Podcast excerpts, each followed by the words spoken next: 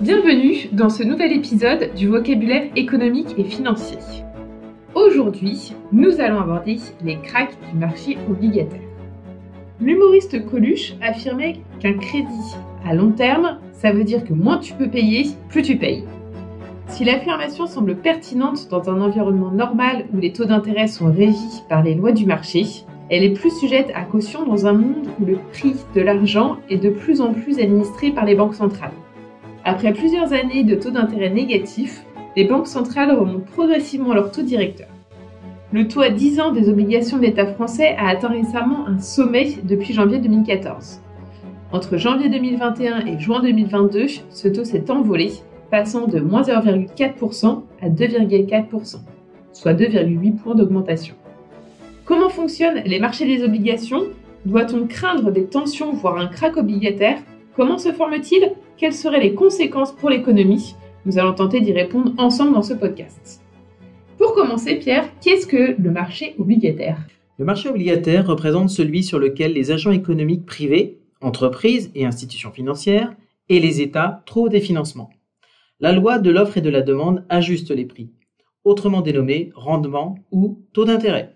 Quand un agent économique veut emprunter, il émet une obligation ou titre de créance, donnant à celui qui le détient un taux d'intérêt et une date de remboursement de sa valeur nominale, soit son investissement. Les créanciers potentiels peuvent ainsi décider d'acheter les dites obligations, sur la base du rendement espéré, lui-même fonction du risque de défaut, des perspectives de croissance, mais aussi de l'inflation anticipée. À quel risque est-il soumis? En tant que marché de titres, le marché obligataire est sous le coup de plusieurs menaces. Parmi les principales, on recense le risque de faillite, c'est-à-dire la possibilité que l'émetteur soit dans l'incapacité d'honorer ses engagements.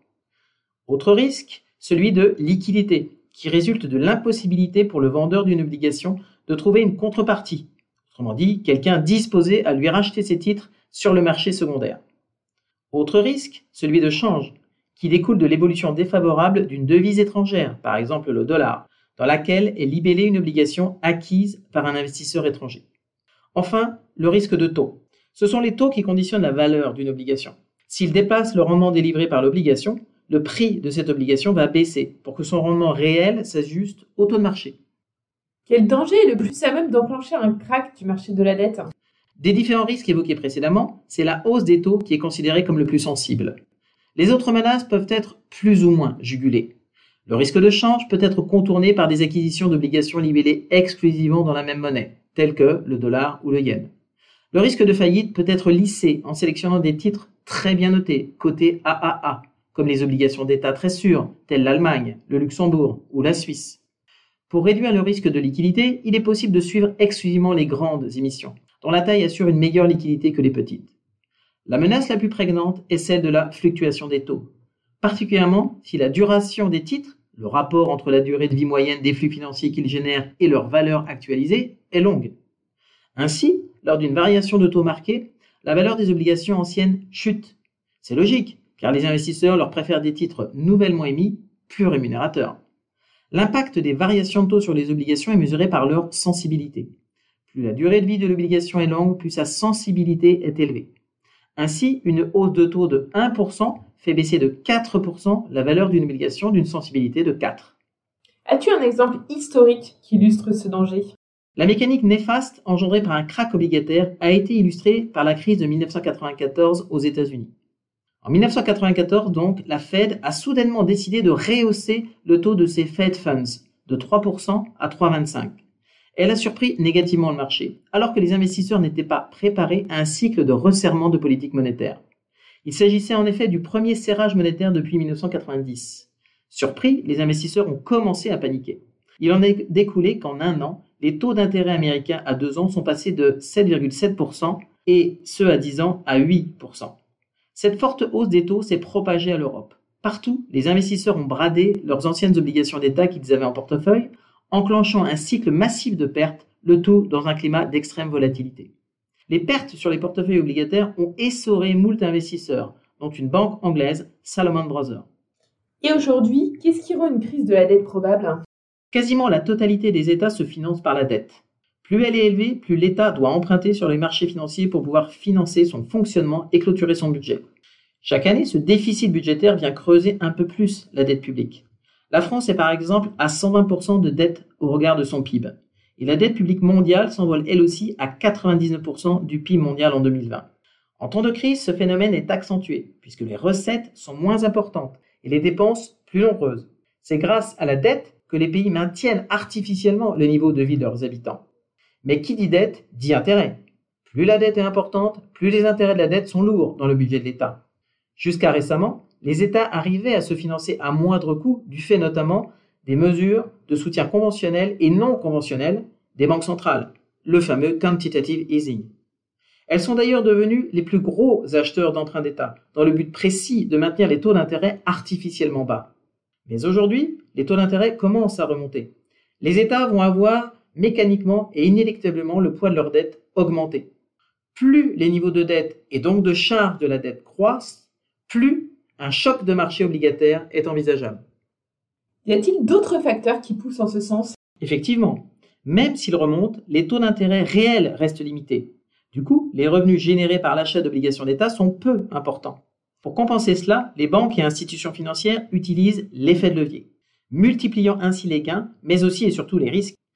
La bulle spéculative sur les dérivés de crédit en 2008 totalisait 50 trillions de dollars de produits adossés. Aujourd'hui, c'est 500 trillions de dollars.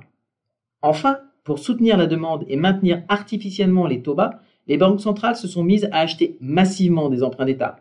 Mais quand elles commencent à ralentir leurs achats d'obligations d'État, les investisseurs peuvent interpréter ce signe comme le bon timing pour vendre.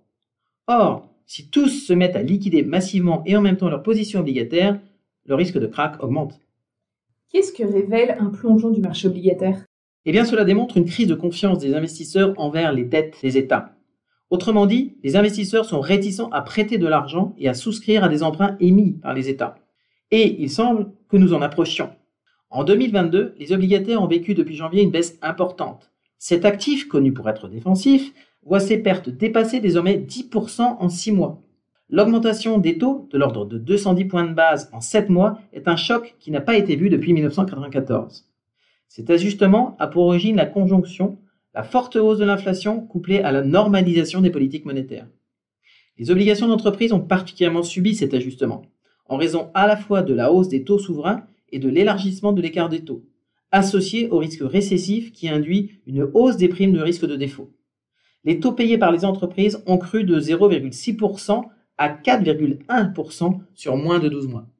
Quelles sont les conséquences d'une telle crise? Eh bien, elles sont multiples. D'abord, potentiellement des États en faillite. Un krach obligataire pourrait plonger certains États dans le même cas que la Grèce. On pense notamment à l'Espagne, l'Italie ou le Portugal qui pourraient voir leur taux d'intérêt exploser. La France, elle aussi, serait gravement touchée, ce qui conduirait à une récession économique profonde. Les États-Unis, le pays qui vit le plus face à la dette, pourraient connaître le même sort. Autre victime, les faillites d'entreprises. Les établissements ayant le plus investi dans les obligations d'État, et notamment dans des pays comme l'Espagne ou l'Italie, connaîtront de graves difficultés financières. De nombreux d'entre eux feront faillite au vu de la taille des bulles obligataires. Autre conséquence, l'explosion du chômage. Avec la hausse des taux, l'investissement va chuter lourdement et toutes les créations d'emplois vont être stoppées, provoquant ainsi une hausse durable du chômage partout dans le monde. Enfin, les épargnants aussi vont être pénalisés. Pour éponger les dettes des États et éviter la faillite, les États pourraient carrément spolier votre épargne. Ce fut le cas à Chypre en 2010.